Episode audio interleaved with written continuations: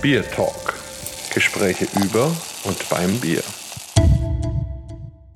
Herzlich willkommen zu einem weiteren Bier Talk, die Nummer 16. Ganz besonders freue ich mich, dass eine ganz liebe Kollegin bei uns ist und auch gar nicht so weit weg sitzt von mir. Also wir sitzen beide in München. Also Obacht, Markus. Wir sind heute mit geballter Macht aus München da. Also ist logisch, ich bin da, der Markus ist da und die Sandra Ganzenmüller ist da. Sandra, magst du dich mal vorstellen? Dankeschön, dass ihr mich als Gesprächspartner ausgewählt habt. Das ist mir schon eine Ehre, wenn ich mir anschaue, mit wem ihr bisher gesprochen habt. Das Format auch ganz toll. Ja, mein Name ist Sandra Ganzenmüller. Ich bin Ernährungswissenschaftlerin, habe in Weinstefan studiert und bin zusätzlich noch Bier- und Brotsommelier. Ja, und habe eine eigene Agentur, wo wir uns den ganzen Tag mit dem Thema Kommunikation rund um Lebensmittel und Getränke beschäftigen. So, was macht man dann so den ganzen lieben langen Tag? Erzähl doch mal. Ja, es geht bei uns darum, die Kunden, die aus dem Lebensmittel, Getränke und wir nennen das Lifestyle-Sektor kommen, kommunikativ bei der Zielgruppe ins richtige Licht zu rücken. Das sind sowohl Bäcker, Bäcker als auch Brauer, genauso gut wie Diätassistenten. Aber natürlich, die Medien sind bei uns auch eine ganz große Zielgruppe, dass wir am Ende die Kunden mit ihren Botschaften auch da platzieren können, wo sie beim Leser ankommen. Kann man das mit Nestle auch machen? Man kann über alles reden, ja.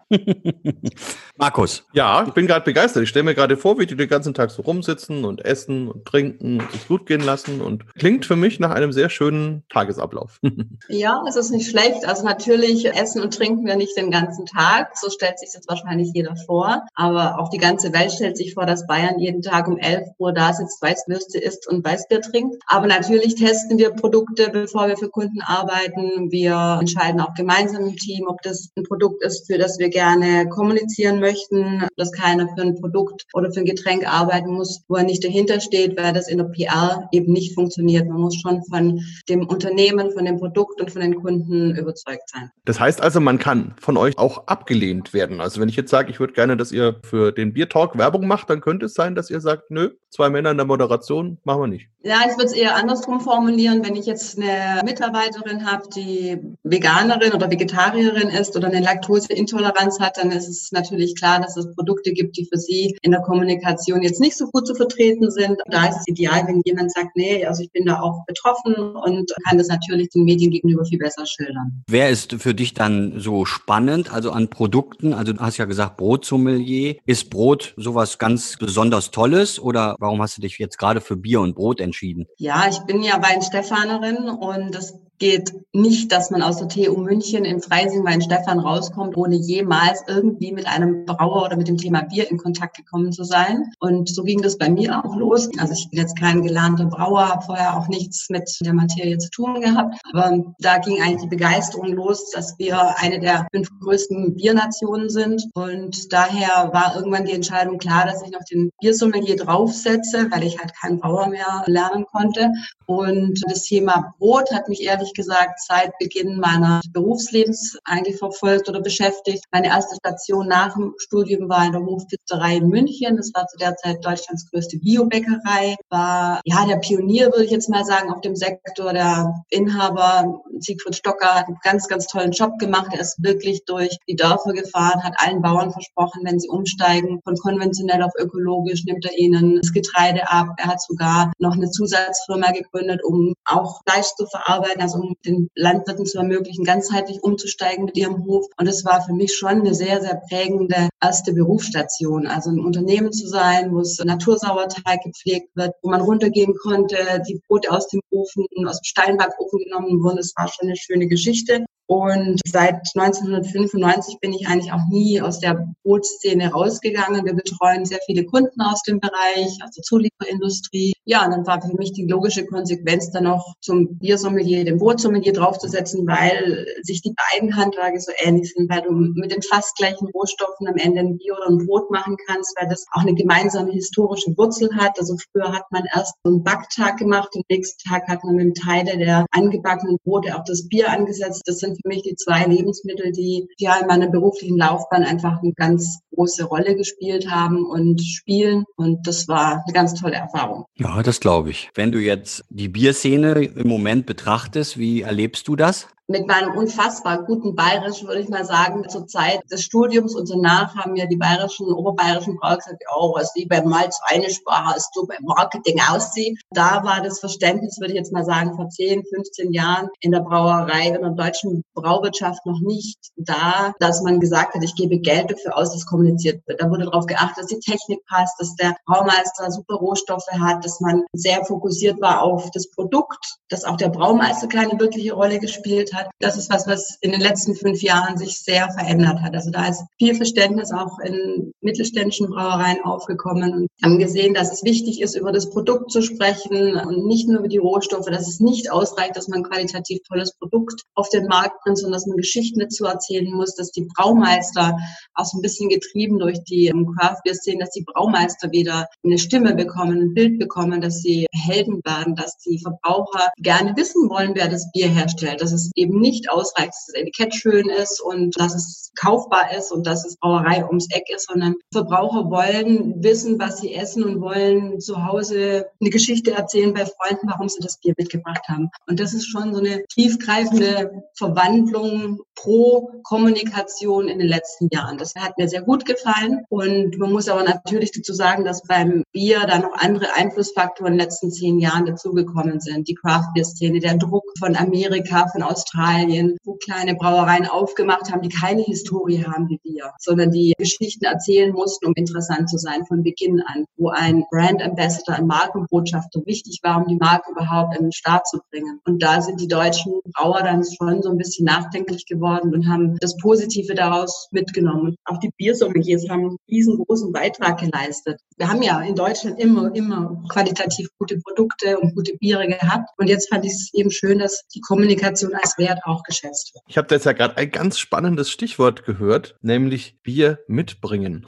Ich glaube, Holger, ist es an der Zeit, dass wir mal ein bisschen was aufmachen, oder? Ja, unbedingt. Es war auch spannend zuzuhören. Da kann man mal wieder sehen, wie wichtig auch Kommunikation ist eigentlich für jedes Produkt, ja. Und das hat die Sandra doch so schön erklärt. Aber wunderbar, Ladies first natürlich. Sandra, was hast du denn für ein Bier mitgebracht? Also ich bin heute komplett obergärig unterwegs. Ich würde gerne mit einem alkoholfreien Bier starten. Aus dem Grund auch, weil das Thema alkoholfreie Biere unglaublich Fahrt aufgenommen hat. Das hattet ihr ja auch in anderen Sendungen schon besprochen. Ich habe das IPA Libris 2 plus 3 von Brauhaus Riegele mitgebracht, weil mir die Brauerei unglaublich am Herzen liegt. Das ist auch eine freie Brauer Brauerei. Als ich meine Abschlussarbeit, meine Projektarbeit für den Brotsommelier gemacht habe, konnte ich mit der Bierhefe von Riegele auch mein Brot backen. Das ist für mich ein ganz, ganz tolles Bier und auch so ein Vorreiter für die neue alkoholfreie Bierszene. Ich schenke das jetzt mal ein. Das heißt zwei plus drei, weil der Brauer, Frank Müller, ganz toller Braumeister, da mit zwei verschiedenen Riegele Spezialhefen gearbeitet hat. Und das finde ich auch schön. Die beherrschen die Kommunikation sehr gut. Das drei steht dafür, dass sie mit drei verschiedenen Sonderhopfen, Aromahopfensorten gearbeitet haben. Und das merkt man einfach dieses an. Also ich habe jetzt im Glas ganz goldgelbes Bier mit einem sehr, sehr kompakten Schaum. Wenn man hier reinriecht, das ist Wahnsinn. Das ist so ein richtiger Fruchtcocktail. Exotische Früchte, helle, exotische Früchte sind damit drin, was ich rieche, so ein bisschen Steinfrüchte,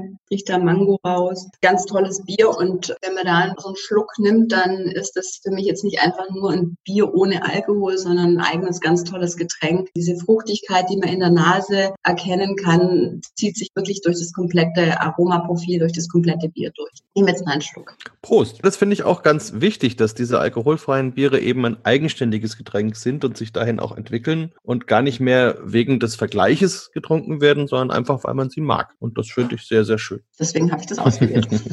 ja, interessant, wenn du ein Brot mit Bierhefe backst, schmeckt das anders oder verhält sich das anders beim Gehen oder im Ofen? Hefe habe ich deswegen ausgewählt für die Projektarbeit, weil das für mich das verbindende Glied ist. Was ich sehr, sehr schade fand, ist, dass die Hefe in der Wahrnehmung der Verbraucher in den letzten Jahren eher ein negatives Bild bekommen hat. Und das habe ich überhaupt nicht verstanden. Die Bäcker haben sich sehr konzentriert auf ihren eigenen Sauerteig, was ich auch ganz toll finde, haben aber wirklich die Hefe nur als, ich mache Markts halt mit dazu gesehen. Und ich wollte mit meiner Projektarbeit zeigen, dass die Brauer da schon einen großen Schritt, sicherlich zehn Jahre voraus sind. Für die ist die Hefe jetzt ein großer, wichtiger Beitrag, um auch ein unterschiedliches Aromaprofil beim Bier hervorzuzaubern. Und diese Begeisterung wollte ich bei den Bäckern auch wieder wecken. Also ihnen diese Idee zu geben, dass Sauerteig eine tolle Geschichte ist, aber dass auch die Hefe ein wichtiges Triebmittel ist, mit dem man kommunikativ, also nicht nur qualitativ gutes Produkt machen kann mit spannenden Sachen, sondern eben auch da kommunikativ argumentieren kann. Aber um zu dem Punkt zurückzukommen, also ich habe da an unfassbar vielen Stellschrauben gedreht, was sicherlich zu viel war, aber erstaunlicherweise kam nachher dabei raus, dass mit der Hefe, die ich eingesetzt habe, aus der Brauerei wirklich andere Aromakomponenten ins Brot reingekommen sind. Also ich habe ein Standard Weizenmischbrotrezept genommen, habe die Bäckerhefe aus dem Rezept rausgenommen und habe diese Komponente ersetzt durch verschiedene Bierhefen. Und zwar eine Irish Ale Hefe, eine Stout Hefe, eine Pilzhefe, also obergärig und untergärig gemischt und habe da sowohl in trocken als auch direkt aus dem Brauprozess abgezogene Hefe als auch Flüssighefe eingesetzt. Erstaunlicherweise, das hat den Brauer und den Bäcker erstaunt, hat die untergärige Hefe ein Bananenaroma beim Weizenbrot erzeugt. Das war so die Aha-Komponente, mit der ich vorher auch nicht gerechnet hatte. Mir war klar, dass die Irish Stout Hefe, die direkt aus dem Brauprozess abgezogen war, die schon an sich unglaubliches Aroma hat, eine unglaubliche Kraft und auch schnell angesprungen ist, dass die natürlich im Brot Röstnoten, Schokonoten hinterlassen hat. Das war jetzt irgendwie keine große Überraschung, aber dieses Bananenaroma bei der untergärigen Hefe im Weizenmischbrot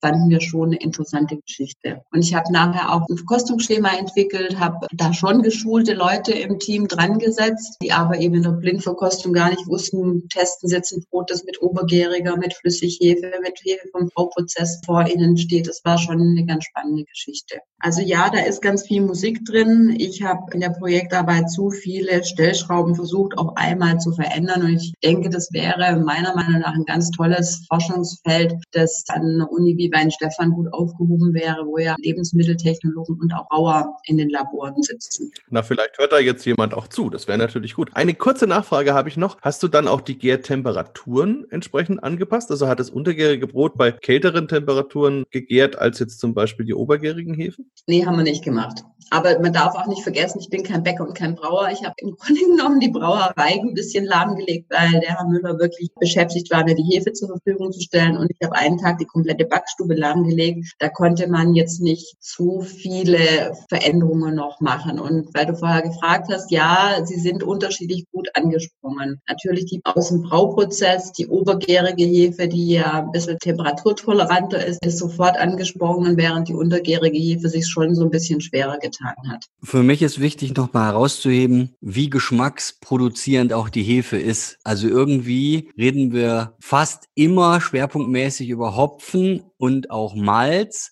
aber die Hefe, die ist nie so richtig im Vordergrund. Und, und die Hefe macht eben auch wahnsinnig viel Geschmack. Und da gibt's ja auch eine Variation, die unermesslich ist. Also in Weinstefan gibt's glaube ich, auch die größte Hefenbank der Welt, so viel ich weiß. Und die Hefen haben ja dann auch nur so Nummern, ne? also oft nur Nummern. Und da merkt man dann auch schon wieder, dass man bei der Hefe noch einiges nachholen könnte und die mhm. auch viel mehr in den Vordergrund stellen könnte, auch was das Thema Brauen angeht und da mal mehr experimentieren experimentiert. Ne? Es gibt ein Single-Hopping und so, aber man könnte sowas auch mit Hefen machen. Absolut. Und das war auch so mein Ansatzpunkt. Und da beobachte ich bei den Brauern einfach schon mehr Veränderungen, als es bei den Bäckern der Fall ist. Also ich will jetzt nicht Riegele ganz weit vorausstellen, aber das ist eine Brauerei mit ihrem eigenen Hefemanagement, die 170 verschiedene Hefensorten haben, die da genauso rangehen, wie du es gesagt hast. Also ich will ein neues Bier haben, welche Hefen brauchen wir, was wollen wir nachher für ein Aromaprofil haben, schaffen wir das setzen wir über den Hopfen. Nein, dann nehmen wir auch verschiedene Hefen mit rein. Und da ist schon mehr Musik und mehr Bewegung in der Brauerszene als in der Bäckerszene. Ich glaube einfach, das ist auch so ein bisschen durch die Craft-Bier-Bewegung mhm. gekommen. Äh, vielleicht auch dann durch die Biersommeliers, dass man halt auch einfach die Brauer zu Helden gemacht hat. Und es fehlt den Bäckern vielleicht auch. Und es ging ja auch so weit, dass man festgestellt hat, dass die jungen Leute sich auch für den Beruf des Brauers und Melzers wieder interessiert haben und es eben auch vermehrt wieder Bewerbungen eingegangen sind. Und das fehlt den Bäckern ja vollkommen. Obwohl wir eine der größten Biernationen sind, wir sind die Anlagenbauer dieser Welt, wir bilden die Braumeister der Welt aus. Wie ist die Wertschätzung von Bier hier in Deutschland, vor allem auch in den Medien? Bis vor fünf Jahren hatten wir drei Berichterstattungsanlässe zum Thema Bier. Januar Bierpreiserhöhung, April positiv Tag des deutschen Bieres, September Hummersaufen Oktoberfest. Das waren die einzigen medialen Berichterstattungen. Wenn Bier, dann eher in einem negativen medialen Umfeld. Und das ist in den letzten fünf Jahren sehr spannend geworden, sehr viel besser geworden, getrieben eben durch die Faktoren, die wir vorher angeführt haben, Biersommeliers, Craftbierbewegung und so weiter. Da muss das erstmal bei der kompletten Bevölkerung ankommen. Also Bier spielt im Alltag bei allen immer schon eine Rolle. Das ist Bierkultur, regional unterschiedlich in Deutschland, die gelebt wird. Aber dass wir da eine breite Fläche finden an medialer, positiver Berichterstattung, dass in den Köpfen bei den Menschen auch ankommt und dann auch jeder einzelnen Marke, jeder einzelnen Brauerei zugutekommt. Das ist halt ein Prozess, der dauert. Und die Brauer sind trotzdem den Bäckern, würde ich jetzt mal sagen, medial um 10, 15, 20 Jahre voraus. Also da, wo wir, wenn wir das vorher gesagt haben, mit der Hefe, in den 90er, 80er, 90er Jahren wurde in Deutschland, war das Thema optimieren. Da wurden alle Hefesorten in Deutschland oder Hefestämme auf ihre Prozesssicherheit, auf ihre Qualität analysiert übrig blieben, ich würde jetzt mal sagen, zehn Hefestämme, die richtigerweise Holger W. irgendwas hießen. Und damit hat dann ganz Deutschland gefühlt Pilz gebaut. Und das musste einfach funktionieren. Bei den Bäckern heißt die Hefe Bäckerhefe. Die kaufen jetzt aktuell nicht nach irgendeinem Hefestamm ein, sondern die kaufen nach der Firma ein, der Marke ein, wo sie sagen, das ist ein gutes Unternehmen, da weiß ich, dass ein gutes Produkt rauskommt und sie nutzen die Hefe auch nur als stabilisierendes Hilfsmittel. Der Fokus liegt auf dem Sauerteig. Und da, glaube ich, ist der Prozess halt genau, wird genauso lang dauern. Bäcker können viel von den Brauern lernen. Aber beides sind tolle Produkte, für die Deutschland weltweit steht und die weltweit geschätzt werden. Wenn du irgendwo auf der Welt bist und fragst, was ihnen einfällt zu Deutschland, was Essen und Trinken geht, dann kommen sie auf Bier und auf Brot. Und dass es im eigenen Land ankommt, da müssen wir halt noch viel dran arbeiten. So, jetzt äh, nächstes Bierchen, oder? Also sonst. Jetzt habe ich euch tot geredet. Ja, ja, also wer soll? Na, ich kann schon. Also ich würde noch einen Satz sagen. Ich glaube, dass bei den Brauern ja auch noch zwei andere Dinge jetzt passiert sind. Also ich glaube, früher war die Hefe auch mehr oder weniger so ein prozessbeteiligtes Teil, was man halt benutzt hat, um am Ende sein Bier zu bekommen. Aber jetzt steht dann doch die Aromatik im Vordergrund. Und das Erste, was passiert ist, ist, dass man gelernt hat, eben verschiedene Hefen und teilweise sogar auch mehrere Hefen nacheinander einzusetzen. Und das Zweite, glaube ich, was jetzt gerade passiert, ist, dass eben in den Laboren Laboren auch immer mehr erforscht wird, welche Aromen man der Hefe noch so entlocken kann. Und ja schon Hefen mittlerweile auf dem Markt sind, die Aromen machen, wie sie normalerweise der Hopfen macht. Und das wiederum ist ja ganz interessant, weil ja in Sachen Klimawandel auch die Hopfenernten und generell die Verfügbarkeit von Hopfen durchaus in Frage steht. Aber um zum Bier zu kommen, ich habe mir auch ein schönes Bierchen ausgesucht. Vielleicht lass mal den Holger mal raten oder du kannst natürlich auch gerne mitmachen, Sandra, was es für eins ist. Ich mach's mal auf. Ach, schon wieder eine Dose. Also hast du noch irgendwas anderes im Keller als Dosen? Mindestens 20 Kästen Eiche. ja, das stimmt natürlich. Dose muss ja nicht schlecht sein. Nein, nein, die Dose ist super. Aber der Markus hat also gefühlt bei den letzten 33 Bier-Talks immer eine Dose gehabt. Das stimmt gar nicht. Ich hatte schon auch viele Flaschen. Aber das ist jetzt zum Beispiel ein Bier, das braucht zwingend die Dose. Sonst würde das gar nicht funktionieren. Oh, dann ist es ein Nitro Milk Stout. Fast. Also das ist die eine Richtung, wo man zwingend die Dose braucht. Da hast du völlig recht. Da hätte ich jetzt aber dem Holger wirklich wehgetan, wenn ich sowas ohne ihn getrunken hätte. Deswegen habe ich die andere Seite, wo man eine Dose sehr gut gebrauchen kann, gemacht. Hm. Hm. Gebraut ist es an einem Ort namens Allen. Allen. Keine Ahnung, Markus. Ehedems in der EU, jetzt in Schottland. Und es ist ein Brewdog-Bier und zwar ist es die Spezialedition Born to Die. Und das sind die Biere, die richtig mit Hopfen vollgestopft werden, also wirklich massiv was reingeht und haben dann eine Haltbarkeit von ungefähr 35 Tagen. Und innerhalb dieser 35 Tage muss es getrunken werden. Und deswegen heißt es auch Born to Die, weil das Hopfenaroma eben so intensiv ist und sich dann wieder abbaut und verliert. Und deswegen ist die Dose ganz wichtig, weil die dieses Aroma eben halten kann. Drauf steht auch Liquid Time Bomb, also eine flüssige Zeitbombe. Es hat natürlich auch Alkohol, 8,5 Prozent, damit der Hopfen schön schön zur Geltung kommt. Ein unheimlich fruchtiges, sehr kräutrig, frisches, aromatisches Bier. Ich trinke mal einen Schluck. Ja, und da hat man jetzt wirklich das volle Aroma. Beginnt fruchtig, Mango, Passionsfrucht, geht dann über in eine Süße und dann kommt so richtig diese krasse, kräftige Bittere. Wir haben 60 oder 70 Bittereinheiten da drin. 60. 60, siehst du. Und ja, also ganz, ganz tolles Bier. Faszinierend. Ich hatte nur zwei Dosen, das war jetzt die zweite davon. Muss man ja aufmachen. Und für euch habe ich gedacht, so hieß raus. Wunderbar. Also auf jeden Fall habt ihr beide euch ein IPA ausgesucht. Also das ist ja auch ganz besonders. hm? Also da habe ich jetzt gedacht, also bei dir als Franke, du bist ja gar nicht so so ein Hophead, ne? Also du du magst es ja eigentlich gar nicht so hopfig, aber so fruchtig halt. Eben, genau. Also wenn die Komponenten passen, stimmt's. Und ich glaube, also bei dem Bier zum Beispiel finde ich die Bittere gut. Also weil die wirklich dafür sorgt, dass man danach nicht diese 8,5 Prozent ewig lang im Mund hat und es so schwer wird und so, sondern das macht den Mund wirklich wieder sauber und du bist so ein bisschen auf Reset. Natürlich, wenn die Dose ausgetrunken ist, merkst du schon, dass du getrunken hast. Aber es ist was anderes, als wenn ich jetzt einen dunklen Doppelbock mit 8,5 Prozent trinke. Da finde ich es mal ganz gut. Ansonsten stimmt natürlich, bin ich nicht so der Hopfenfreund. Aber in dieser Form sehr gerne. Prima. Wenn ich jetzt nochmal so nachhänge zu dem, was die Sandra alles gesagt hat, ist mir auch nochmal wichtig herauszustellen, dass natürlich nicht nur die Craftbeer-Bewegung und die Biersommeliers und so das alles bewegt haben, sondern man muss ja auch einfach mal herausheben, dass die Brauer einfach die Qualität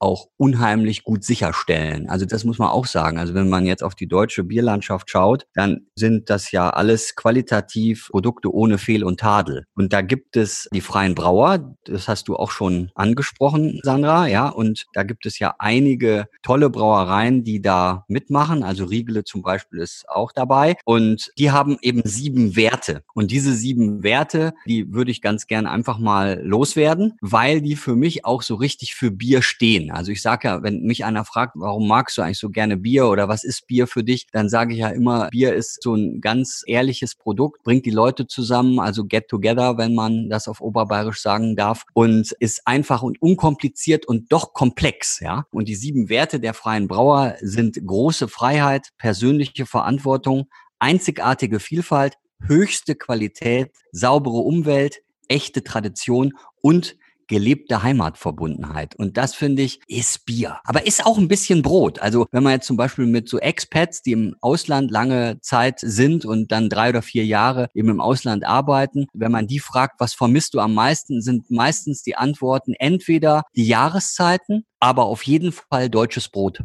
Und das finde ich also diese sieben Werte, die, die passen auch aufs Brot. Jetzt wollt ihr natürlich wissen, wofür habe ich mich entschieden, oder? Unbedingt. Also ist ganz spannend, weil Sandra, wir haben so eine schöne Verbindung zu dir, ja. Also der eine über den Bierstil, ja, und der andere über den Alkoholgehalt. Also ich habe mich also auch für ein alkoholfreies Bier entschieden und zwar für ein Neumarkter Lamsbräu, alkoholfrei. Das trinke ich unheimlich gern. Pilz? Ja, genau. Und das mache ich mal auf. Also Prost. Prost. Hm.